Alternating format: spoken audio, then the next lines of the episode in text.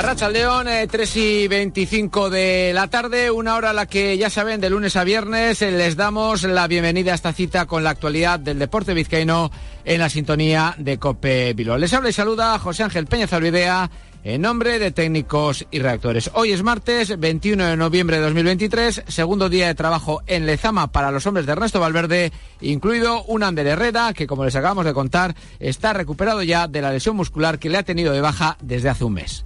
Puertas y persianas Suachu. En Recalde les ofrece la actualidad del Athletic.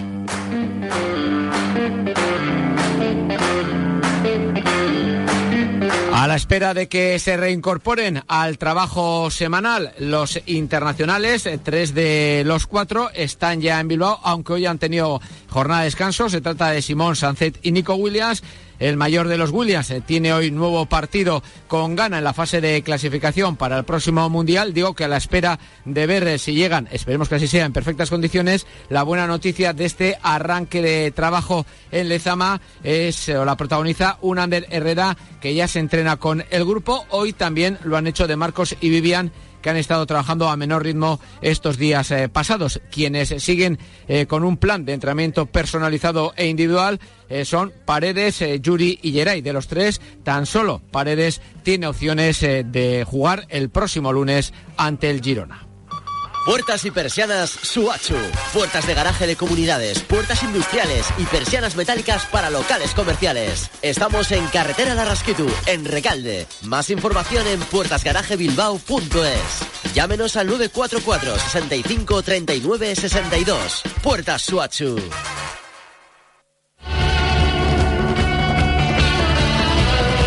Y como todos los eh, martes, hoy también vamos a repasar ese otro fútbol que no solo es el de primera. Por supuesto, nos vamos a detener en una Moribeta que tras reencontrarse con la victoria el pasado sábado en Lezama, quiere prolongar ese idilio el eh, próximo fin de semana, en este caso ante el Elche. Un eh, partido en el que Arich perderá por sanción tanto a Sibo como a Álvaro Núñez. Y también repasaremos la primera federación, la segunda y nos detendremos en la tercera para hablar con el presidente de un Portu que este próximo fin de semana eh, puede situarse como líder en solitario de ese grupo cuarto de la tercera división. Un Portu que quiere ir subiendo poco a poco escalones en las diferentes categorías del fútbol estatal. Pero hoy también es un día importante en el mundo de la pelota porque esta mañana se ha presentado en el eh, frontón Vizcaya de Bilbao una nueva edición del campeonato de mano parejas. Ya saben, el más largo para algunos pelotaris se hace eterno. En definitiva, un eh, campeonato que en muchas ocasiones es el núcleo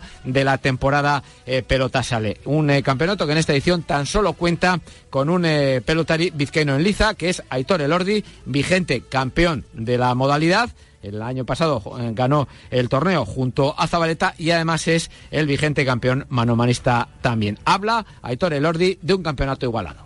No, la verdad que ahora mismo no siento ninguna presión de nada. Eh, yo creo que el nivel del campeonato de año en año, pues bueno, que va para arriba. Todos los pelotarios estamos preparados cada vez mejor, tanto psicológicamente, tanto físicamente. Y la verdad que, cada año que pasa el, nivel sube mucho del campeonato.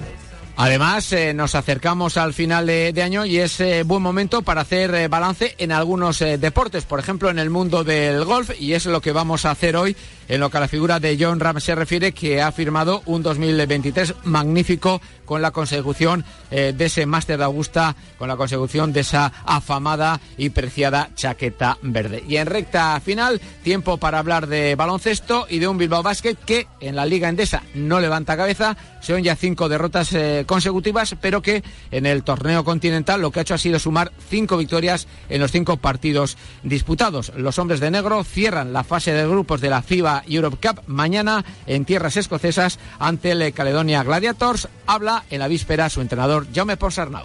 La verdad es que en todo lo que ha pasado en esta liguilla tenemos que estar orgullosos. Al final en el grupo teníamos un equipo que era muy bueno, que era Anwil, pero fuimos capaces de ganar los dos partidos y Anwil era el favorito del grupo. O sea que vemos como, como algo pues positivo que hemos conseguido y bueno, nos merecemos que este partido sea de trámite. Bueno, pues a por la sexta victoria, ya con el primer puesto asegurado, y nosotros a desarrollar todos estos asuntos en la sintonía de Cope Más Bilbao.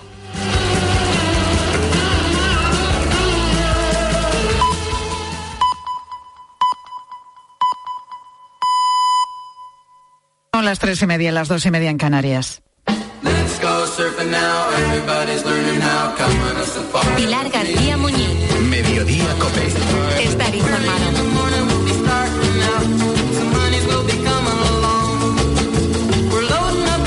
Laura Coviella tiene 24 años y es de Tenerife. Desde que se subió por primera vez a una tabla de surf, a los 12, no ha podido bajarse realmente. Ahora se acaba de convertir en la primera mujer española que surfea las olas más grandes del mundo, las de Nazaré, en Portugal. Este municipio a 100 kilómetros de Lisboa es el gran reto de los surfistas. Tiene esas grandísimas olas gracias a las tormentas del Océano Atlántico y sobre todo a un gran cañón submarino. Su playa a do norte ostenta el récord Guinness con 26 metros, una impresionante masa de agua que cogió un deportista alemán.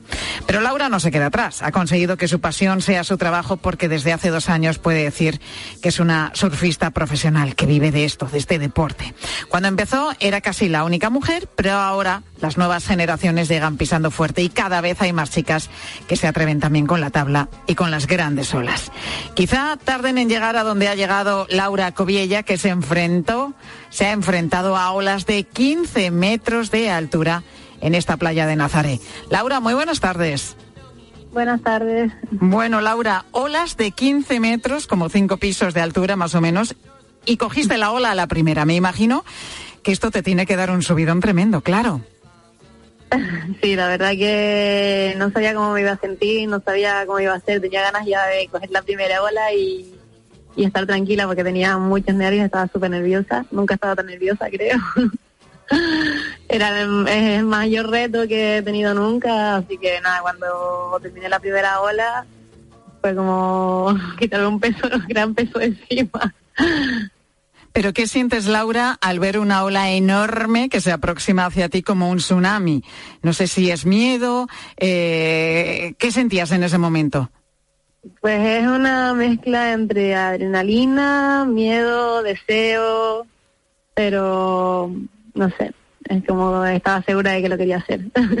Bueno, y lo has hecho, como decíamos, eres eh, la primera mujer española que se enfrenta a unas olas tan grandes como estas en, en Nazaré. ¿Cómo te preparas para algo así? ¿Cómo es tu preparación, Laura? Pues entreno mucho en el gimnasio, eh, tiro mucho también para evitar lesiones. Es fundamental estar muy en forma a tu 100% y luego también entreno apnea bastante desde que supe sobre todo que iba a ir a Nazaret, desde que salió el proyecto de Nazaret, estuve entrenando apnea todos los días hasta el día que llegó. La apnea es por si no coges la ola y te quedas un ratito debajo del agua. Eh, sí, o te caes, o te cae una serie encima, eh, puedes llegar a estar un tiempito debajo del agua. Eh, bueno, lógicamente están los rescatadores, ¿no? Para, para todos los que estáis eh, haciendo, cogiendo, surfeando. Sí, bueno, también algo que te aporta mucha tranquilidad y seguridad es que al final en un baño de ese estilo, con esas olas así de grandes, tienes que tener eh, al menos mínimo un compañero de seguridad con una moto de agua que esté ahí preparado para rescatarte en cuanto salgas de un revolcón. Laura, tú te subiste por primera vez a una tabla de surf, creo que, que con 12 años, pero ¿cuándo diste ese otro paso? ¿Cuándo pasas del surf eh, normal y corriente, podemos decir, al de las grandes olas? ¿Qué diferencias hay entre uno y otro, por cierto? Em, yo desde que empecé a surfear me obsesioné con el surfing, la verdad. Lo que pasa es que no podía practicarlo tanto como quería porque mi ola más cerca está a 40 minutos en coche, mis padres trabajaban todo el día, entonces pues intentaba ir un poco a partir de los 15 fue empezar eh, empecé más a ir los fines de semana todos los fines de semana y realmente fue con 18 cuando realmente me saqué el carnet y pude darlo ir a muerte con el surfing. Y el tema de las olas grandes empezó a los 19 fui por primera vez.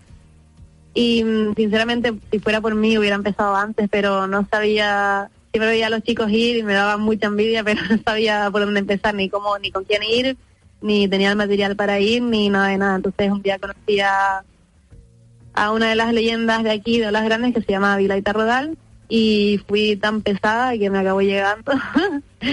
y ese día me cogí la ola más grande del día Así que nada, se quedaron flipando todos, hasta yo que no sabía lo que estaba surfeando hasta que me vi en una foto que me habían sacado. y bueno, a partir de ahí pues empezó empezó todo, empecé a ir más a menudo con los chicos y hasta el momento. Hasta el realmente momento. ha sido los últimos años, pero lo hacía muy de vez en cuando. Pero realmente ha sido los últimos dos, tres años cuando realmente... Bueno, y hay que echarle valor, mucho valor. Laura Covella, 24 años, se acaba de convertir en la primera mujer española que surfea en Playa do Norte con olas de 15 metros. Gracias, Laura.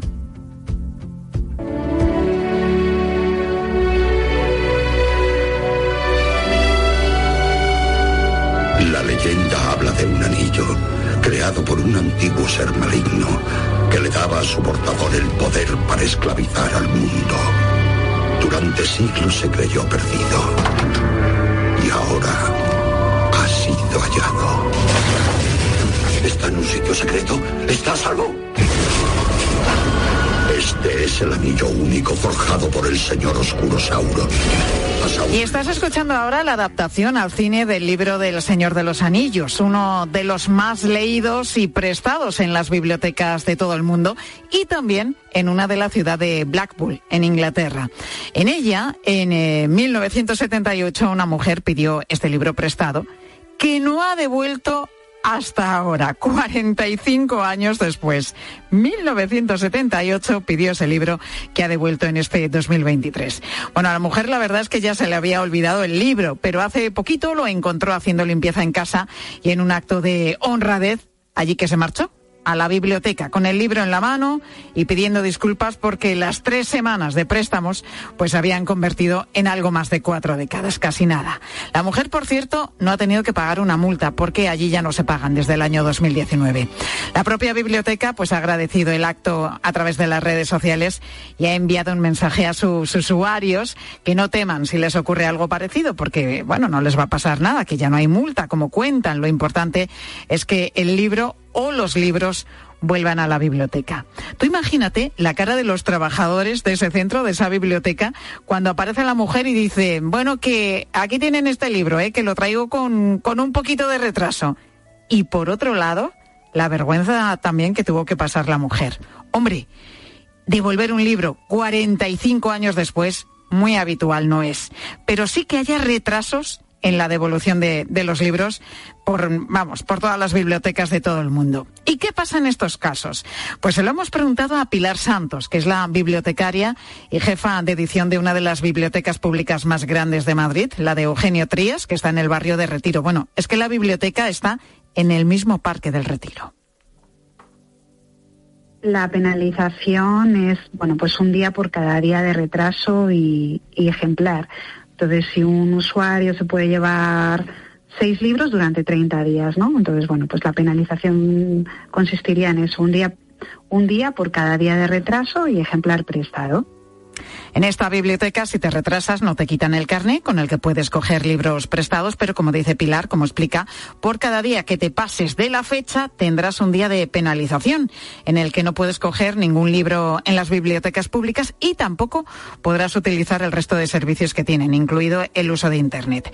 Nos cuenta Pilar que escuchan todo tipo de excusas cuando alguien lleva un libro tarde. Otros a veces usan la picardía y te dicen pues es que cuando he venido la biblioteca estaba cerrada o, bueno, o he estado enfermo, que también puede pasar, pero bueno, o he estado ingresado, que entonces en ese caso pues nosotros siempre somos comprensivos y bueno, que anulamos las sanciones y en esos casos. Pues igual que Pilar, me imagino que otras muchas excusas habrá escuchado Román Seguí, que es el director de la Biblioteca Pública Pilar Faus en Valencia. Román, muy buenas tardes.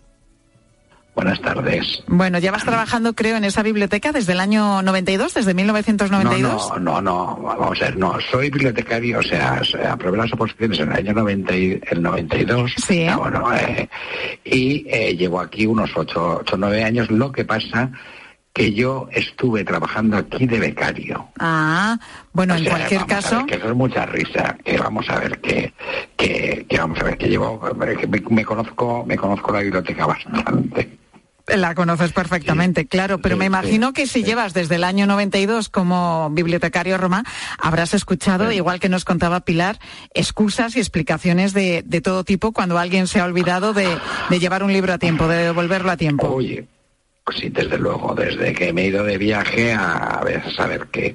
Eh, así la más curiosa últimamente que nos ocurrió fue un señor que eh, nos envió una carta porque había ingresado en prisión y no podía devolver el libro y estaba todo preocupado porque no podía devolver el libro.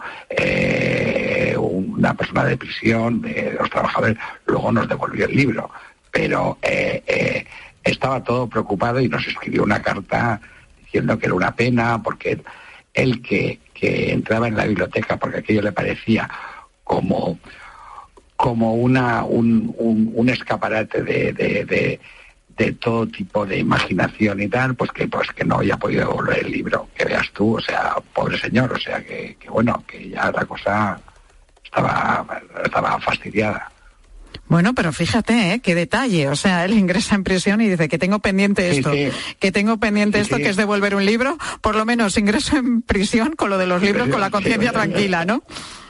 Sí, sí, porque generalmente, vamos a ver, las eh, normalmente eh, la gente eh, es bastante bastante normal, vamos a ver, no suelen haber sanciones por por en general, estamos hablando de, de, en un público, vamos a ver, en la biblioteca entran del orden, en, nuestra biblioteca de 1.500 a 2.000 personas todos los días, ¿vale? Eh, evidentemente, dentro de todo ese tráfico de personal, eh, siempre hay de todo. Eh, normalmente se devuelven al, tiempo, puede haber dos días, tres días de retraso, una cosa así. Ahora, hay gente que, vamos, que, que, que vamos, que, tarda años. Vamos a ver, eso de los 40 años, yo eso no lo conozco porque esta biblioteca no, no existía, pero casi 20 años sí. ¿Ah, sí? O sea, has conocido un caso que ha tardado dos décadas en devolver un libro. Sí, dos, dos, décadas. Sí, sí, sí, vamos a ver. ¿Te acuerdas del libro, Roma? No, no me acuerdo del libro, no me acuerdo del libro, pero vamos a ver que sí, que sí que ocurre. Vamos a ver, hay un tema muy curioso. Eh, vamos a ver para que veamos el, em, cómo funcionan las cosas y que de hecho eh, sucede 10, 15 años después. Eh, alguien que está estudiando la carrera, ¿vale? Y llega un momento en que acaba la carrera y deja de aparecer por la biblioteca. Va y resulta que, eh, y esto es un ciclo vital que, se, que, vamos a ver, que sucede en varias ocasiones, que, lo he visto en varias ocasiones. Eh, esta persona, cuando sus hijos tienen 5 o 6 años, vuelve a la biblioteca y dice, ay, yo tenía carnet. Y entonces dicen, carnet no, usted está moroso y tiene que entregar unos, unos libros. Y entonces eh, devuelven los libros o paga lo que lo compra otros libros para poder dar eh, eh, poder ofrecerles a los hijos eh, el uso de la biblioteca. O sea que entonces que en este caso conocisteis esto por porque acudía a, a, coger libros o a apuntarse a la biblioteca con sus hijos. Y él estaba que tenéis un registro de morosos o algo así Sí, se hace un registro, vamos a ver, por cada usuario que no entrega el libro o que no lo devuelve, eh, generalmente en, las fichas, digamos, eh, informáticas de, cada usuario se, se pone un mensaje diciendo no ha devuelto tal libro, tal, tal igual. Porque claro, ocurre lo siguiente, eh, tú tienes un catálogo, en el catálogo aparecen los libros que hay en la biblioteca. Entonces, cuando un libro es de, de un moroso que tarda muchísimo en, devolverlo y estamos hablando de que normalmente cada dos o tres meses miramos, comprobamos y llamamos a toda, a toda la gente que, no, ha devuelto los libros. Si tú un libro que está en catálogo no lo puedes prestar porque, está, porque este, esta persona es morosa, eh, claro, estamos engañando a los usuarios, con lo cual al final lo que se hace es, digamos, darle de baja y volverlo a dar de alta como un ejemplar que tengamos. Y eh, porque si no, eh, vamos a ver, eh, esto sería un desastre. Con lo que la persona que, que queda morosa aparece en una base de datos que esta persona no devolvió los libros y la fecha en la que en la que, Entonces, eh, puede pasar mucho tiempo hasta que vuelva esa, ese, ese libro. Oye, Roma, es que ¿y allí en la biblioteca tenéis algún tipo de multa o penalización cuando alguien entrega los libros, qué sé yo, 15 días tarde, un mes tarde? Vamos a ver, lo normal es dos días por día que no llegue, que, que, que tardes en entregarlo. Hay un, digamos, como una demora de un día o dos días en los cuales no pasa nada, pero la multa, o sea, la sanción es una sanción meramente eh, de días. ¿Vale? No hay, no hay sanción pecuniaria como si existe en Estados Unidos o u otros sitios. Bueno, pues acabamos de hablar con Roma Seguí, que es el director de la Biblioteca Pública Pilar Faus en Valencia. Roma, me llama la atención en lo de los 20 años, que nos contabas que tardó alguien también en devolver un libro. Sí, Hombre, no, va- va- va- no llega a los Vamos a ver, 45 de esta mujer británica, pero 20 años tampoco está nada mal. Roma, Eh, que, se me acaba el tiempo, es que no puedo seguir hablando contigo Vale, porque vale, nos vale, vamos. perfecto. Escucha a continuación porque es muy curioso. ¿Dónde nos vamos a continuación? A una biblioteca muy, muy singular. Muchísimas gracias, Roma, por atendernos. Porque vamos a hacer la siguiente parada, pues como te digo, en una biblioteca bastante particular. Está en Quintana Lara, un pequeño pueblo de Burgos que tiene un índice de libros per cápita altísimo. Fíjate, un pueblo con 30 vecinos censados, aunque viven todo el año unos 15, y tienen a su disposición 16.000 libros que pueden coger todos los días del año, además durante todo el día, porque la biblioteca está abierta siempre a las 24 horas. Su director, que es también alcalde de- del pueblo, de Quintana Lara, es Rubén Eras. Rubén, muy buenas tardes. Hola, buenas tardes. 30 vecinos, 16.000 libros. Rubén, esto quiere decir que tocáis a unos 500 libros por cabeza. Ya, pero bueno, nos costaría quin- los 500 libros. Pero bueno, es una biblioteca que está a disposición no solo de la gente del pueblo, sino también a, a disposición de toda la comarca de Lara, en Burgos, y de todos los que quieran venir a conocernos, ¿no? Oye, llama la atención, Rubén, que tengáis esta biblioteca en un pueblo tan, tan pequeño. 30 vecinos censados, 15 viviendo allí todo el año. ¿Cómo surgió? Bueno, pues eh, la idea surge porque en su día se restauró lo que era el potro de rar a los eh, animales que se utilizaban para la labranza eh, como elemento etnográfico y como en otros eh, lugares se han restaurado cientos de estos elementos y siempre permanecen cerrados, nosotros lo que queríamos era darle un uso para dar a conocer lo que era el potro, pero además con otra utilidad. Y en este caso se nos ocurrió una biblioteca a la cual pues todo lo que es el perímetro del recinto eh, lo hicimos unas estanterías y a través de uno de un requerimiento público a través de las redes sociales de, los medios de comunicación pues eh, solicitamos la donación de libros. Entonces bueno la verdad que tuvo una aceptación muy muy importante. La gente nos donó y distintas administraciones instituciones nos donó los libros y a partir de ahí bueno pues empe- empezamos a clasificarlos a a, a meterlos en las estanterías.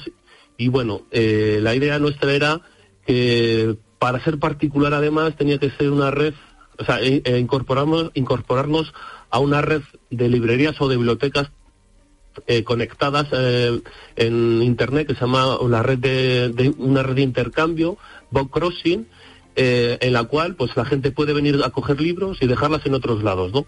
Es, decir, que los libros pueden viajar. Los libros además tienen un marchamo, tienen una etiqueta en la cual tiene un código y a través de internet tú puedes decir puedes saber dónde está ese libro. Nosotros ahora todos están eh, con el número, pues está en la celda B4, pero cuando Ujú. lo sacan el usuario puede incorporar ese número a la web, decir que está en Madrid, en la plaza tal, y o Qué bueno. la dejado en, en- en- Oye, que la ha Rubén. dejado en otro, punto. Claro, todo esto requiere mucho trabajo. ¿Quién, quién trabaja en la biblioteca? ¿Lo hacéis eh, los propios Bueno, pues vecinos aquí- de manera voluntaria es, o hay alguien que está trabajando todos los días? Bueno, bueno, pues cuando surge la idea, la verdad que hay un hay un grupo de personas que tiramos un poco del carro, 10 o 12 personas, en las cuales pues introducimos los códigos, le damos un código a cada libro, le ponemos la pegatina, le ponemos en la estantería. Luego la gestión, por supuesto, debía de ser eh, muy sencilla.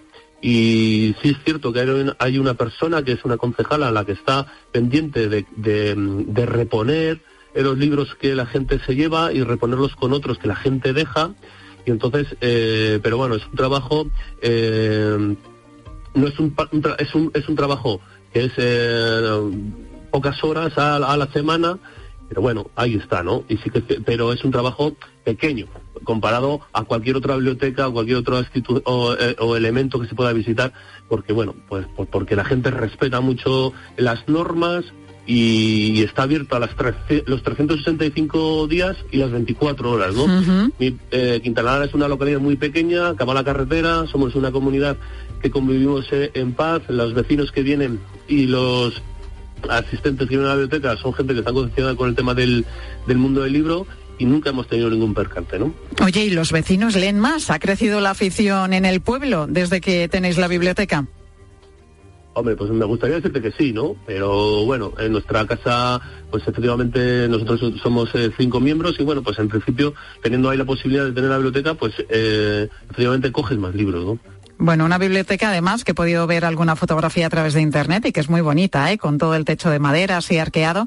Una biblioteca realmente bonita en Quintanala, Quintanalara, un pequeño pueblo de Burgos que, como decíamos, pues tiene 30 vecinos censados y ahí tienen su biblioteca. Curioso también, abierta todos los días del año, las 24 horas del día, con 16.000 ejemplares además, que está muy bien. Hemos hablado con su alcalde que es Rubén Eras. Rubén, gracias por atendernos en mediodía. Gracias a vosotros. Un saludo.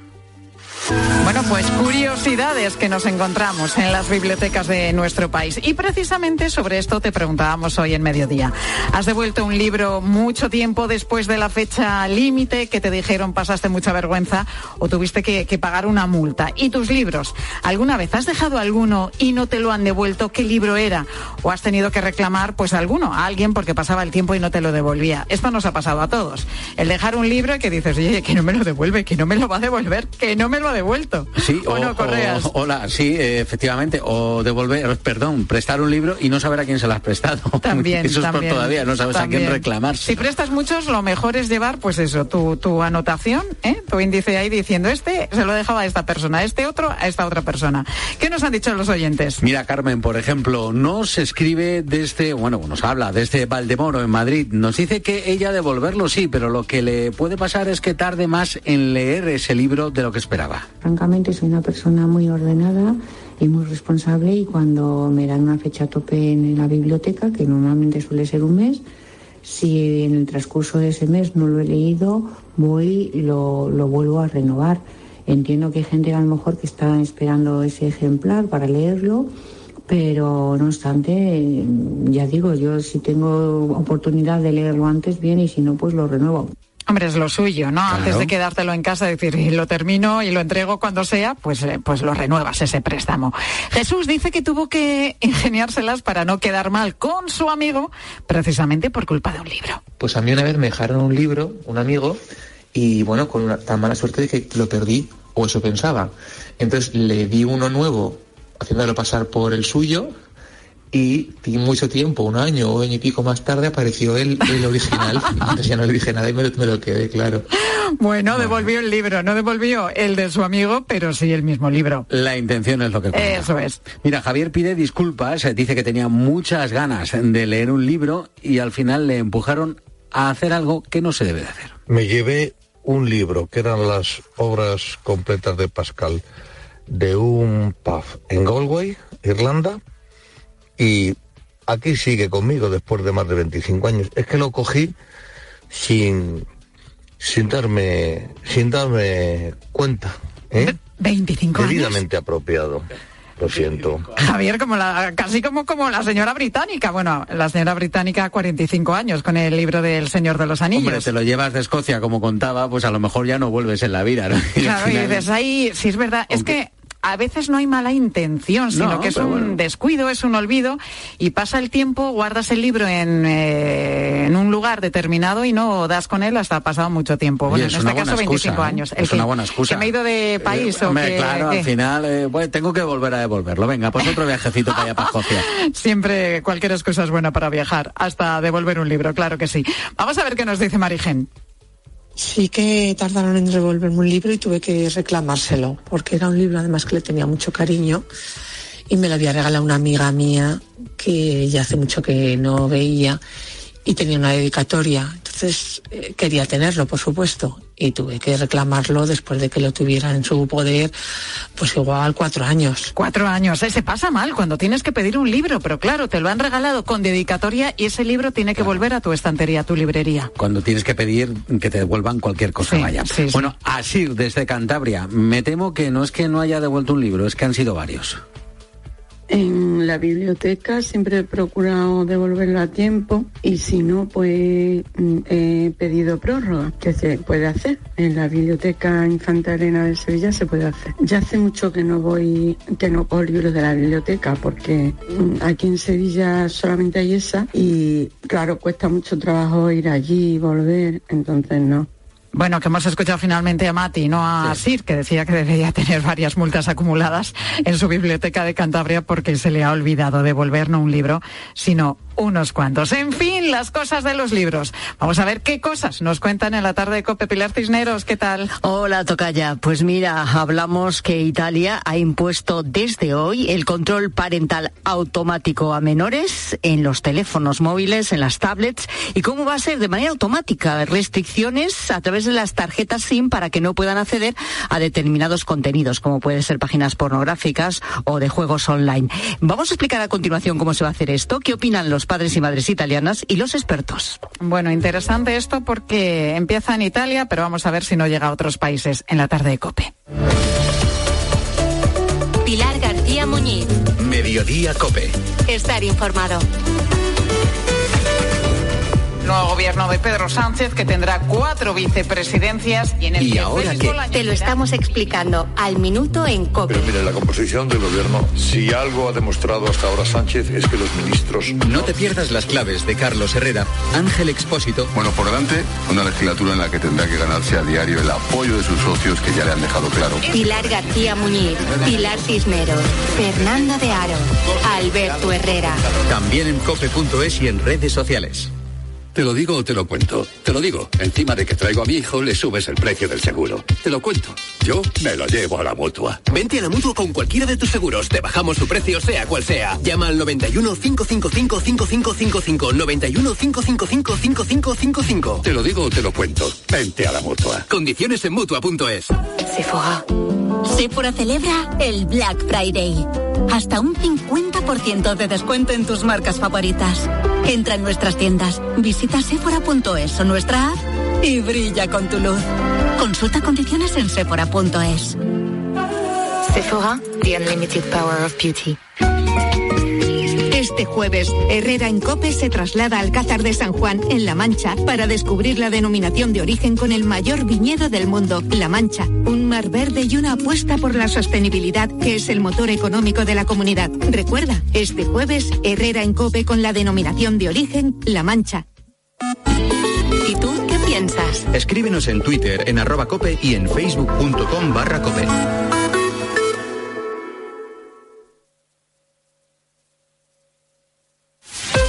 Elige tu Cope Bilbao. 97.8 y COPE más 95.1 FM. Notición. Formintegui prorroga su feria de ventas privadas hasta el 25 de noviembre.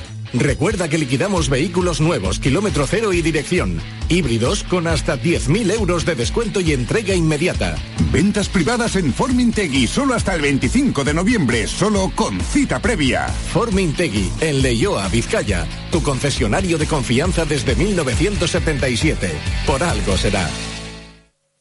En Arson adelantamos el Black Friday esta semana con una selección de productos como esta lavadora LG 9 kilos 1400 revoluciones motor inverter de 599 euros a 399 euros o una televisión Sony de 55 pulgadas con tecnología OLED de 1999 a 1299 euros. Unidades limitadas, instalación gratuita y hasta 6 años de garantía con el servicio de Arson cerca de tu casa. Puedes pagar hasta en 12 meses sin intereses. Arson, tu tienda especialista en imagen, sonido y electrodomésticos en Castro. www.arsoncastro.com Llega el Black Friday. Disfruta de la promoción más exclusiva de Yux y consigue hasta 50 euros de descuento en toda su colección hecha con materiales naturales. Solo hasta el 27 de noviembre. Una ocasión única para hacerte con el calzado más cómodo del mundo al mejor precio. Visítanos en calle Ercilla 34 y empieza a disfrutar de la verdadera comodidad. Jamonería y restaurante Ver en Bilbao. Los mejores jamones, embutidos y carnes procedentes de cerdos de raza 100% ibérica. Nuestros productos ibéricos recién elaborados, listos para llevar y degustar en tu casa. Y en nuestro restaurante encontrarás la mayor variedad de carnes de cerdo 100% ibérico, elaboradas en nuestra exclusiva parrilla de leña. Ver Bilbao, tu jamonería y restaurante. El Marqués del Puerto 11.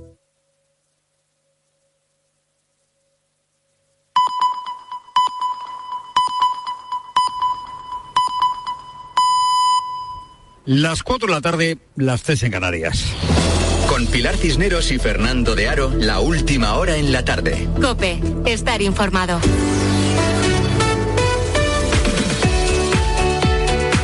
Muy buenas tardes a la gente, gente. Los que ostentan el poder solo me ven como un bruto, indigno de un alto cargo. Pero sigo los pasos de Alejandro Magno y César. Estamos todos a la espera del estreno de la que puede ser eh, la película del mes, la película del año. Igual no te defrauda, ¿eh? Estoy hablando de Napoleón, eh, del Napoleón de Ridley de Scott. Ya sabes, un director de cine absolutamente consagrado. Bueno, pues a ver cómo nos cuentan la historia de Napoleón. Eh, la obtenemos en cines a partir de el viernes, si no me equivoco. Bueno, a ver cómo cuenta la historia de Napoleón y a ver cómo cuenta, si es que cuenta algo de la historia de Napoleón en España, porque, eh, bueno, lo que le pasó a Napoleón en España fue importante. Hay que recordar que Napoleón fue derrotado, derrotado en España, es verdad que no hubiera sido derrotado sin la ayuda de los ingleses. Esta película que todavía no la hemos visto, claro, la han visto los críticos, supongo que Juan Orellana ya la habrá visto. Esta película ha planteado un debate muy interesante, muy interesante eh, porque hay quien eh, se pregunta, bueno, la Europa de este momento o la Europa del siglo XIX, ¿hubiera sido la misma Europa si no hubiera existido Napoleón? Es como haberse preguntado, pues si Grecia hubiera sido igual sin eh, Alejandro Magno, si Roma hubiera sido igual, pues si, sin Augusto. Es una pregunta, bueno, es interesante, porque significa preguntarse si las fuerzas que mueven la historia son absolutamente anónimas. Es decir, si tú y yo, eh, que no somos ni Napoleón, ni César, ni falta que nos hace, eh, eh, no hubiéramos existido, ¿el mundo sería igual? Pues no. Lo primero que decimos es pues no. Pues la historia, que en un tiempo se dijo que se movía por leyes científicas, pues depende de lo que grandes y pequeños hombres hacen, de lo que hacemos tú y yo, eh, de, de la responsabilidad que tomamos cada uno de nosotros. O sea que Europa no hubiera sido igual sin Napoleón y el mundo de hoy no es igual sin ti y sin mí.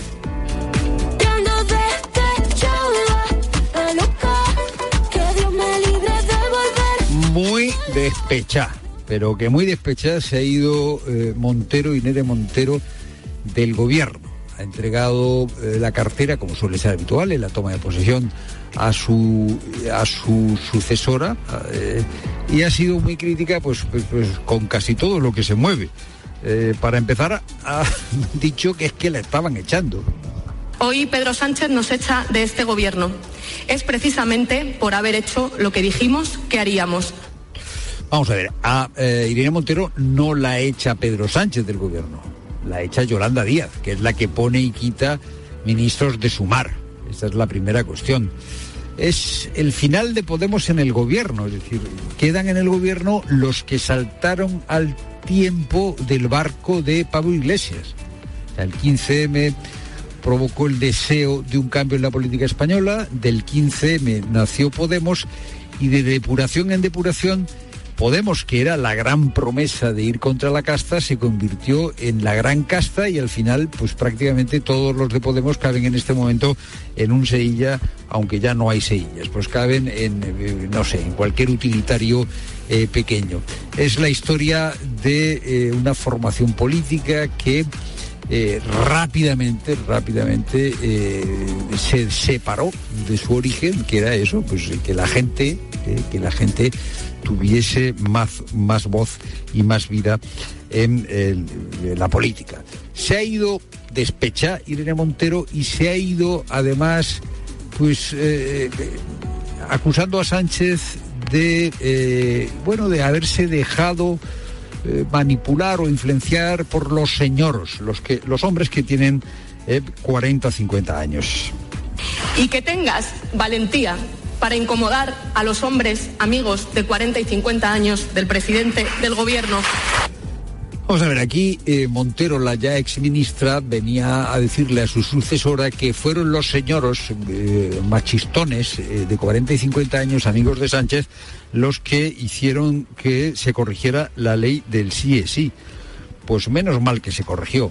La verdad es que Irene Montero deja un reguero por detrás que es un reguero que seguirá en el ordenamiento jurídico y que tiene consecuencias nefastas también para el feminismo. Para empezar, la ley del solo es sí es sí, 1.200 revisiones de condena, 200 eh, eh, casi eh, escarcelaciones antes de lo que inicialmente estaba previsto. Luego la ley trans, ley trans que está borrando a las mujeres y luego la ley del aborto, nueva ley del aborto que persigue la libertad de conciencia de los médicos que quieren objetar. Esta es la funesta herencia que nos deja Irene Montero.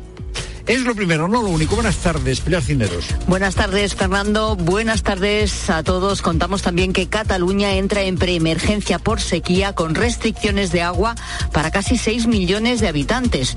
Dará un paso más y dentro de un mes la tendencia de escasas lluvias se mantiene, mientras hoy la nieve ha vuelto al Pirineo. Y a ver si beneficia también a los embalses españoles que de media alcanzan un 44% de su capacidad. Las reservas hídricas, sin embargo, de la cuenca catalana están en mínimos. Barcelona, Seritor. Sí, aquí en Cataluña están en un 18% de media tras a tres años de sequía. La principal restricción aprobada hoy es que se disminuya en 20 litros el consumo de agua persona día. Ahora se establece en 210 litros, una cantidad todavía superior a la media de consumo habitual. La intención es activar medidas de ahorro para intentar alargar la entrada a la fase de emergencia, como admite el conseller de Acción Climática David Mascort. El agua durará tanto como seamos capaces de ahorrar agua para no gastarla. De hecho, toda la operación que hacemos hoy de la declaración de preemergencia es para ahorrar el máximo de agua para alargar la entrada en emergencia el máximo de semanas posible. Se prohíbe el riego en parcos y jardines con una excepción. Barça, Girona y Español, clubes de fútbol, podrán regar con el permiso de utilizar 200 metros cúbicos por hectárea mes sus campos de fútbol. Y entramos en el periodo de más compras de todo el año y en concreto esta semana en el llamado Black Friday, días de importantes descuentos en una moda importada de Estados Unidos y que ya han asumido la mayor parte de los comercios españoles. Hoy en COPE nos hemos dado una vuelta por los de Santiago de Compostela para comprobar si las ventas se han animado. En sus calles está Patricia Iglesias.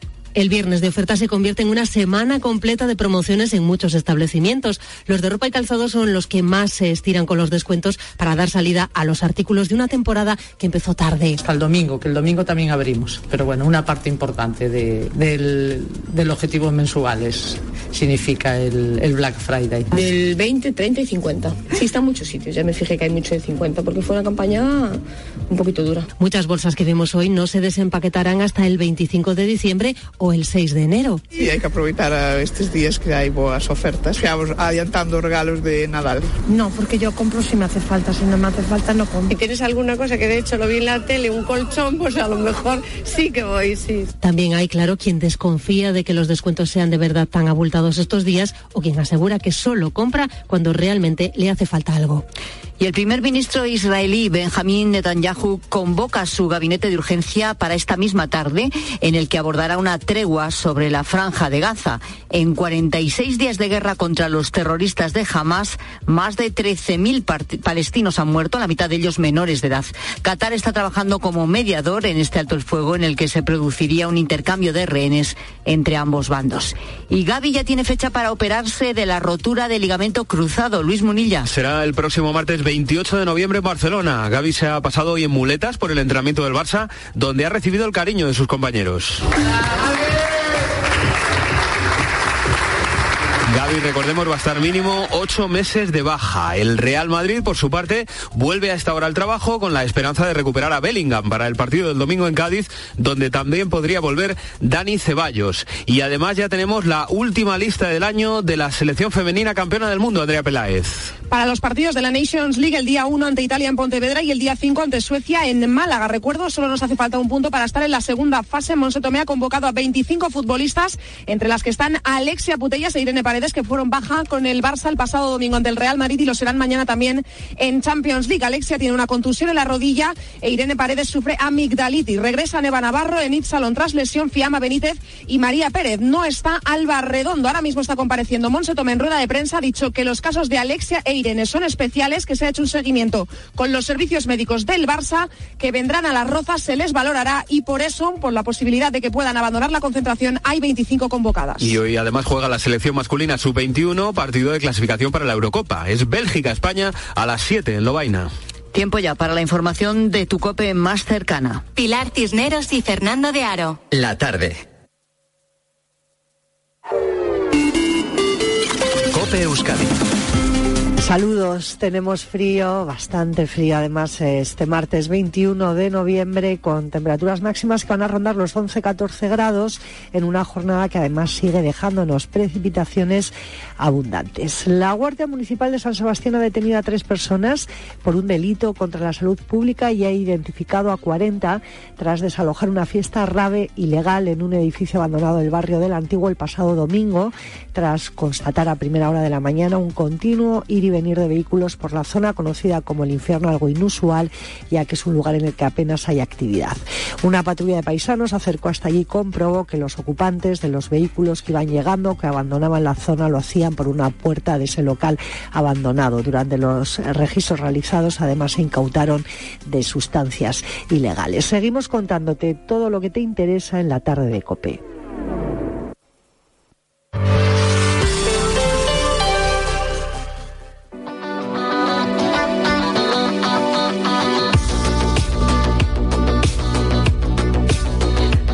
4 y 11 minutos, hora menos en Canarias. ¿Qué te parecería si el gobierno prohibiera de forma automática el acceso de los menores a contenidos inapropiados, captando, capando sus dispositivos móviles? Es decir, que a través de su teléfono de ninguna manera pudieran acceder, porque la SIM del teléfono directamente no se lo permitiría.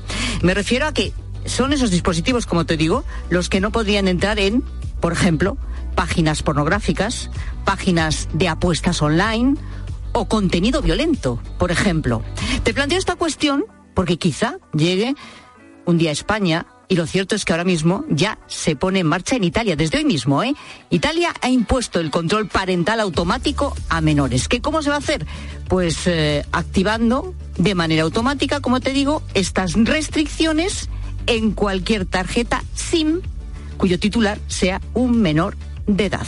Es un sistema gratuito, pero quizá parte con un problema de inicio, ¿no? El primero que se me ocurre a mí, claro, es que muchas de esas tarjetas sí no están precisamente registradas a nombre de ese menor porque al principio suelen ser los padres, ¿no? Los que tienen esos teléfonos móviles a su nombre, aunque luego lo utilicen los hijos. Bueno, pero la cuestión es que esto se está planteando, ¿no? Y se pone en marcha hoy. A ver luego cuáles son los resultados. Porque a priori Claro, parece una solución desde luego muy interesante ¿eh? a los problemas eh, que ocasiona en los jóvenes el acceso a este tipo de contenidos, a los problemas también de salud mental que tienen nuestros mayores y que se derivan de una alta exposición a las pantallas.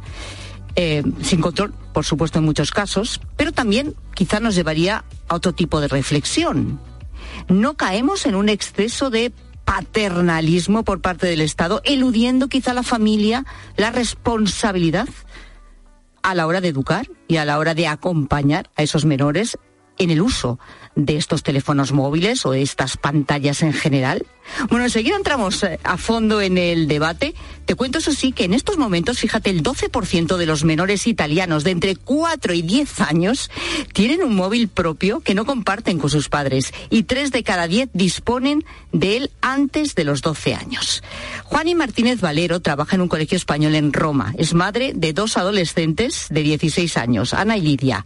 Le preguntamos qué le parece esta medida puesta en marcha hoy por el gobierno italiano sigue siendo insuficiente. Partimos de la base que no todos los chicos y chicas van a poder tener este control mm, en su móvil y luego pues que van a seguir teniendo acceso a través de móviles de amigos eh, eh, al contenido inapropiado que están viendo actualmente. Es decir, que Juanilla parte de la base que sus eh, propias hijas o otros adolescentes, otros jóvenes, se podrían buscar la vida fácilmente a lo mejor para seguir accediendo a esos contenidos. Hay que decir que las eh, dos hijas adolescentes de Juani tuvieron su primer teléfono móvil a los 13 años. Dice que esto es tarde en comparación con el resto de sus compañeros de clase. Reconoce que al principio